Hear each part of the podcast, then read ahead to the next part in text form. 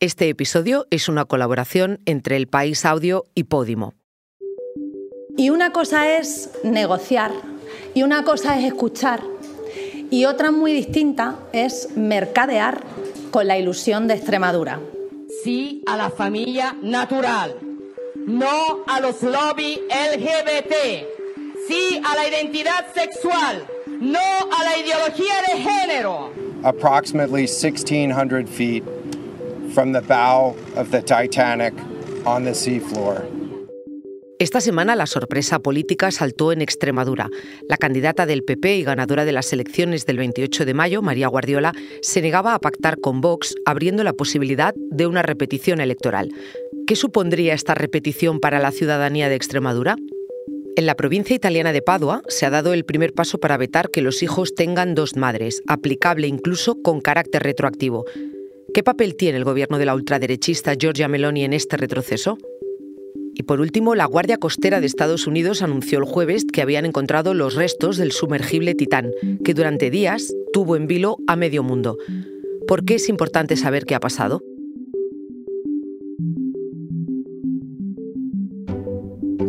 Soy Silvia Cruz La Peña. Hoy en el país analizamos los tres temas que han marcado la semana.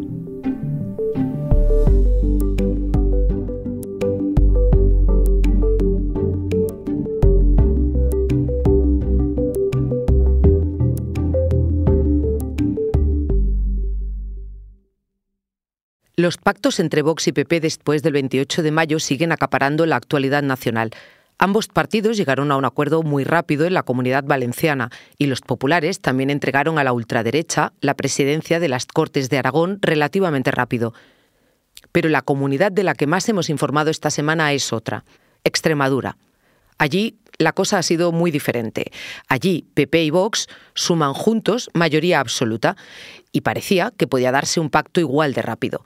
Pese a ello, la bomba estalló el martes. El PSOE se hizo contra todo pronóstico con la presidencia de la Asamblea, porque derecha y ultraderecha no llegaron a un acuerdo. Esa presidencia era parte de la negociación entre los dos partidos, pero la líder del PP, María Guardiola, al menos de momento, se niega a que Vox entre en su gobierno. Yo no puedo dejar entrar en gobierno a aquellos que niegan la violencia machista, a quienes están deshumanizando a los inmigrantes y tiran a una papelera la bandera LGTBI. Guardiola ha dado varias entrevistas asegurando que le ofrece a Vox un acuerdo programático, pero se mantiene firme en que no entren en su gobierno. El presidente del PP, Alberto Núñez Feijó, justificó esa decisión porque Vox ha tenido un 8% de los votos en Extremadura, mientras que en la comunidad valenciana obtuvo el 12%. Pero Guardiola le enmienda la plana y atribuye su decisión no a un resultado electoral de Vox, sino a una decisión autónoma, a una decisión del partido regional. Si Guardiola se mantiene firme, su decisión podría abocar a la comunidad a otras elecciones. Mi compañero de política y nacido en Plasencia, Manuel Viejo, ha seguido este tema y es el periodista que ha tenido acceso a los WhatsApps de negociación entre los líderes de PP y Vox. Hola, Manuel. Hola, ¿qué tal? Te he llamado para que me expliques algunas cosas de este tema. Esta semana tú hablaste con María Guardiola.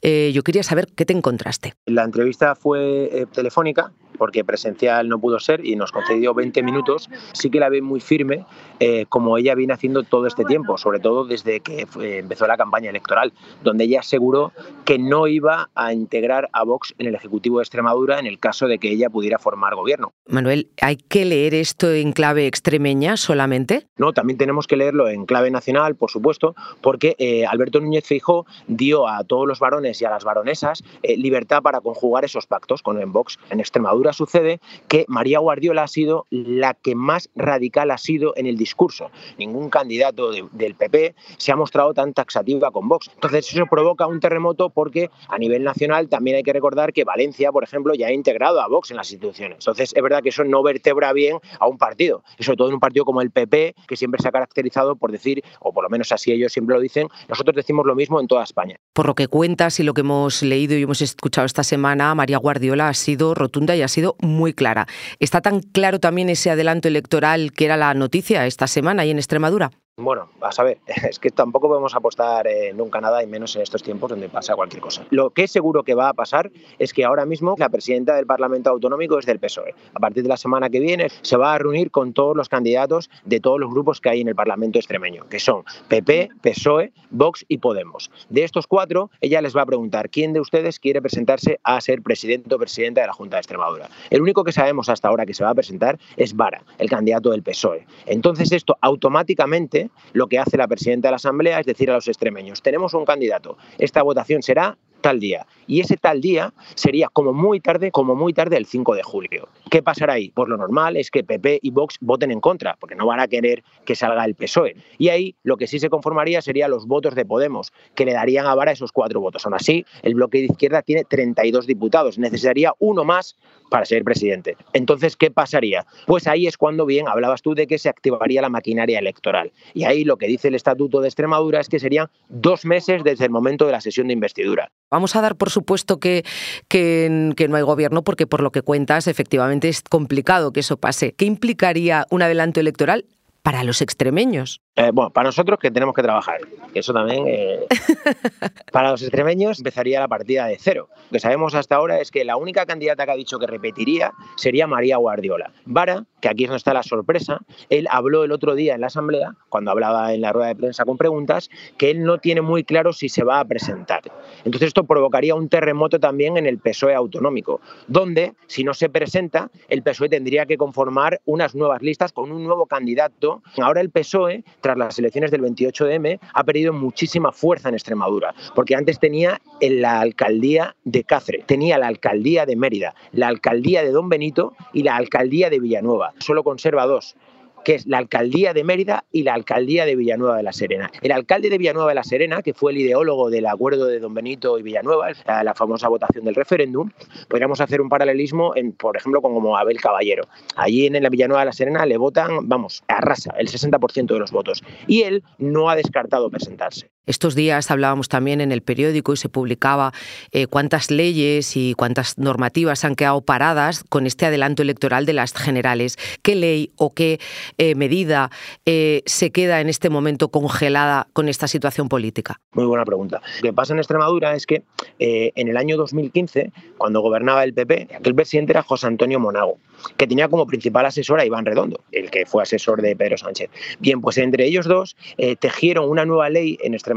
En esta ley que habla sobre los traspasos de poderes, lo que ata de manos es al Ejecutivo en funciones. ¿Qué pasaría en Extremadura? Pues que estaríamos con un gobierno en funciones durante ocho meses. Y con esta ley de Monago, que se aprobó en la Asamblea, se impide, por ejemplo, eh, que haya eh, pues acuerdos con los ayuntamientos. Bueno, lo que me comentaba ayer la vicepresidenta de la Junta de Extremadura y también consejera de Hacienda, Pilar, ella lo que decía es que según sus cuentas estaríamos hablando de 563 millones de euros. Esto afectaría, por ejemplo, a la construcción del Hospital de Don Benito Villanueva de la Serena. También, por ejemplo, hay eh, temas de energías renovables, de contratos que estarían paralizados. Pues Manuel, eh, gracias. Iremos viendo qué pasa en tu tierra y espero que nos lo vayas contando. Un beso, Silvia. Gracias a ti. Un momento, ahora volvemos, pero antes te contamos una cosa. Hoy en el país te recomendamos dos rubias muy legales multitud de temas importantes tratados con pocos filtros y con muchas risas compulsivas. La crítica no es para enfadarte, la crítica es para soltar, es como una terapia en comunión. Tú quedas con gente que opina lo mismo y que decidimos entre todas las personas criticar a alguien y tenemos que encontrar el equilibrio perfecto entre argumentos de peso y comentarios hirientes. Dos rubias muy legales es un podcast exclusivo de Podimo. Porque escuchas mientras te informas con las mejores historias, te regalamos 30 días gratis de suscripción a Podimo, la app de podcast y audiolibros. Date de alta en podimo.es barra hoy en el país. Después, solo 3,99 euros al mes.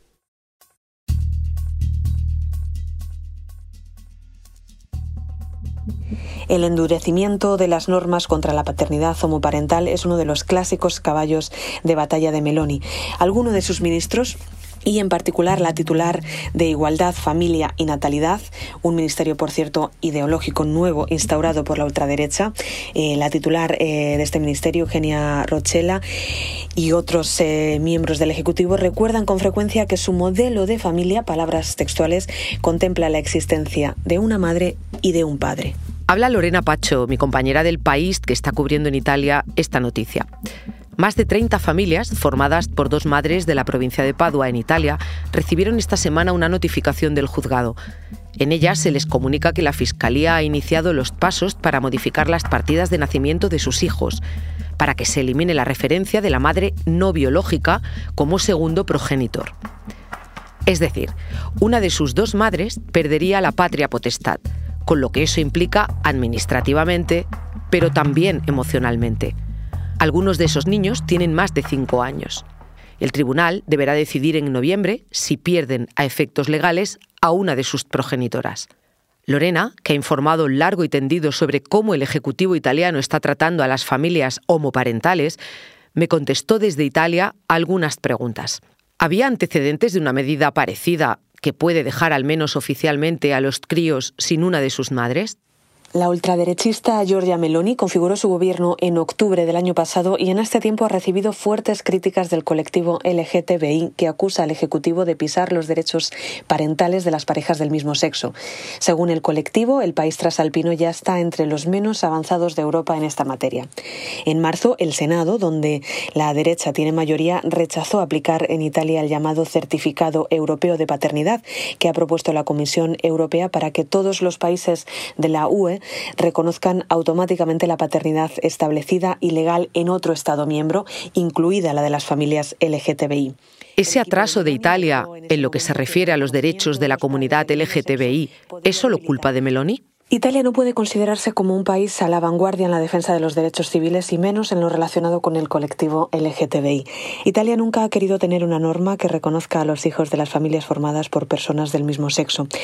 Ni siquiera la izquierda, cuando ha gobernado, se ha atrevido a dar ese paso. En 2016 aprobó la ley de uniones civiles en un ambiente de bastante tensión que ni siquiera contempla el matrimonio igualitario. Hay que señalar que la adopción en parejas del mismo sexo no está permitida en Italia. Muchas parejas de lesbianas acudían al extranjero, sobre todo a España por proximidad, para someterse a tratamientos de fecundación asistida que en Italia solo están permitidos para las parejas heterosexuales casadas o convivientes. Algunas ciudades, pocas con administraciones locales más progresistas como Padua, Milán o Turín, solían registrar a las dos madres como progenitores por el bien de los menores, aprovechando el vacío legal en esta materia, ya que no hay ninguna norma concreta que especifique qué hacer en estos casos. Las asociaciones calculan que hay unas 150.000 familias en esta situación. Este registro era solo un parche, pero al menos ayudaba. ¿Cómo ha empeorado la situación de esas familias y de los derechos civiles en general en menos de un año de gobierno de Meloni? Meloni ha impreso un carácter nacionalista y ultraconservador en las áreas del gobierno relacionadas con los derechos civiles. El nuevo Ministerio de Familia, Natalidad e Igualdad de Oportunidades es en sí una declaración de intenciones.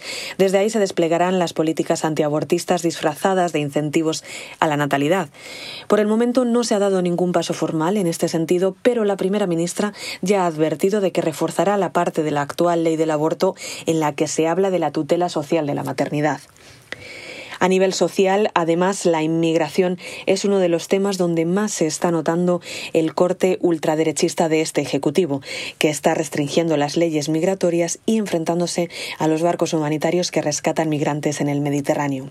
Meloni, que en el pasado llegó a lanzar frases tan incendiarias como nos hacen falta inmigrantes, tomémosles de Venezuela, que son cristianos y tienen origen italiano, entre otras cosas, ha rebajado mucho el tono, es cierto, y las formas, pero conserva la misma esencia y el mismo enfoque anti-inmigración que le ha acarreado numerosas acusaciones de xenofobia.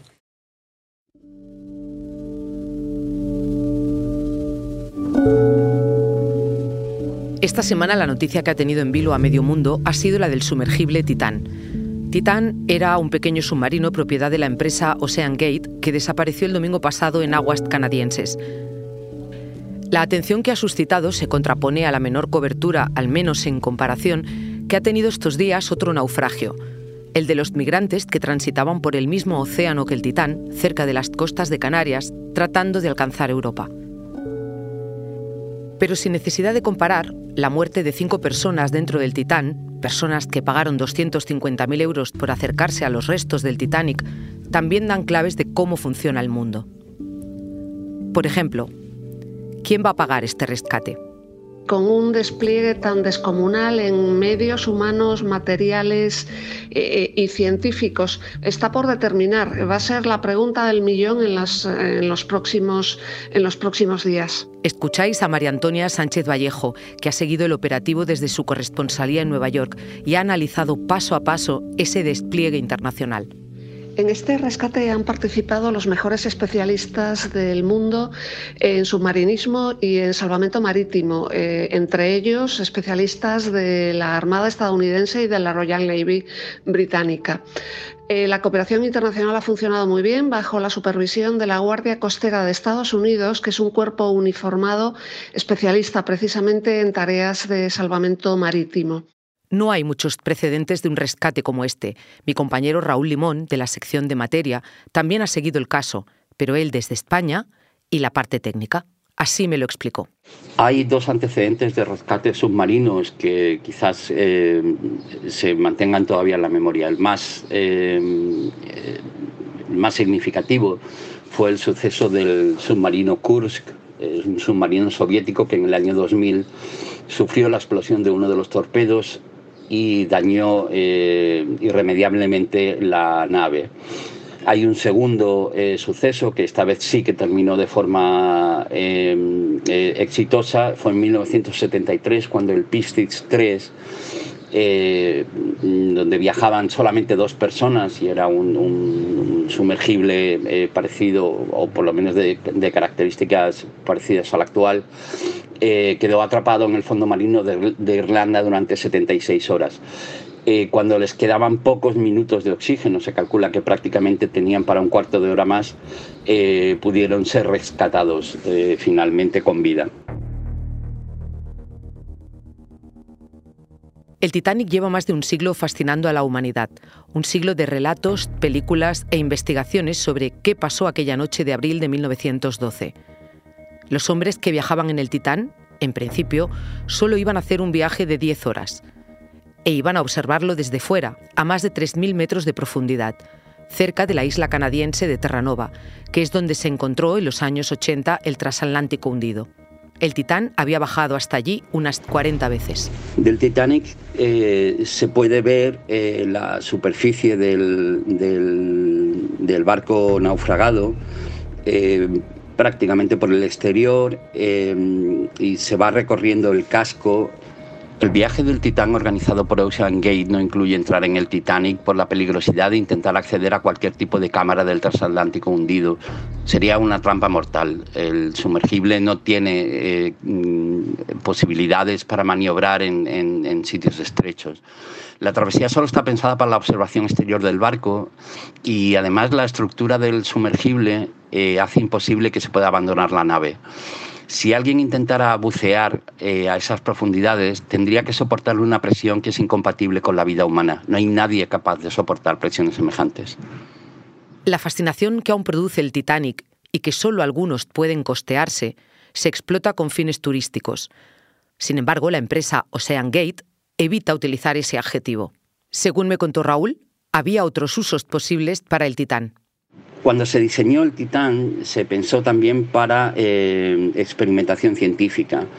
Eh, pero este tipo de experimentación científica se hace con otros requerimientos, es mucho eh, menos accesible para grandes fortunas y requiere otro tipo de condiciones de seguridad que en este caso no se cumplían.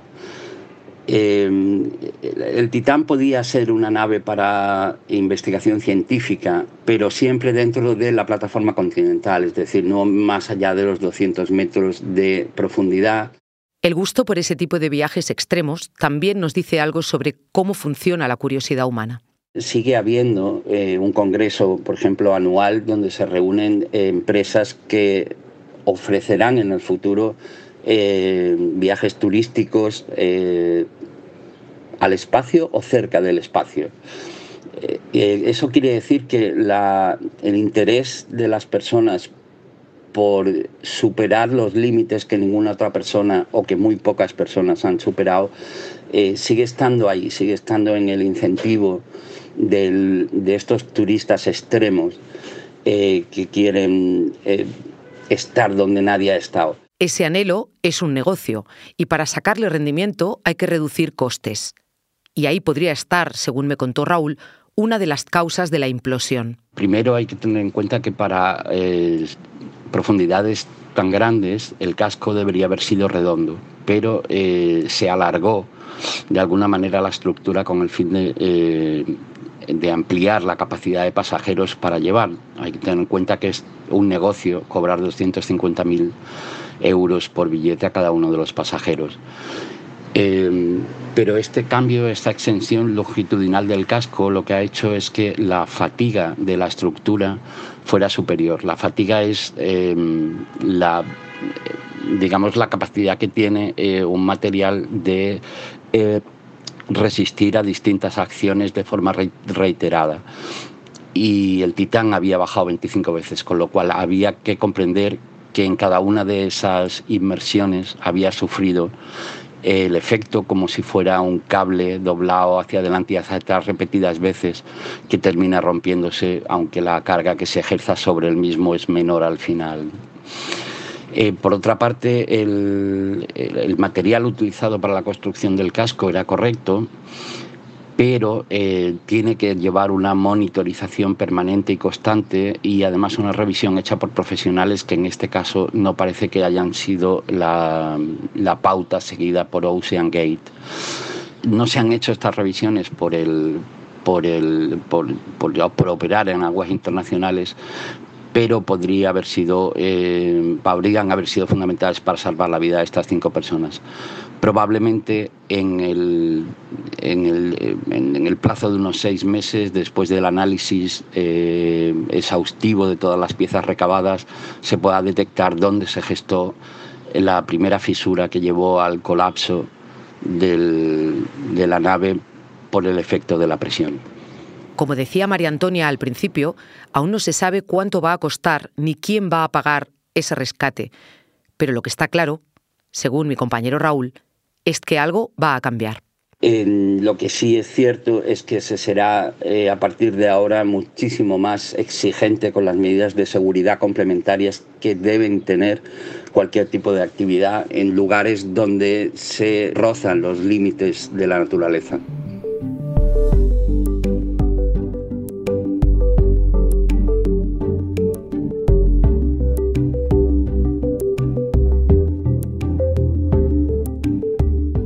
Este episodio lo ha realizado Belén Remacha.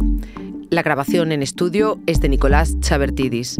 El diseño de sonido de Camilo Iriarte. La edición de Ana Rivera. Yo soy Silvia Cruz La Peña y he dirigido este episodio de Hoy en el País, edición fin de semana. Mañana volvemos con más historias. Gracias por escuchar.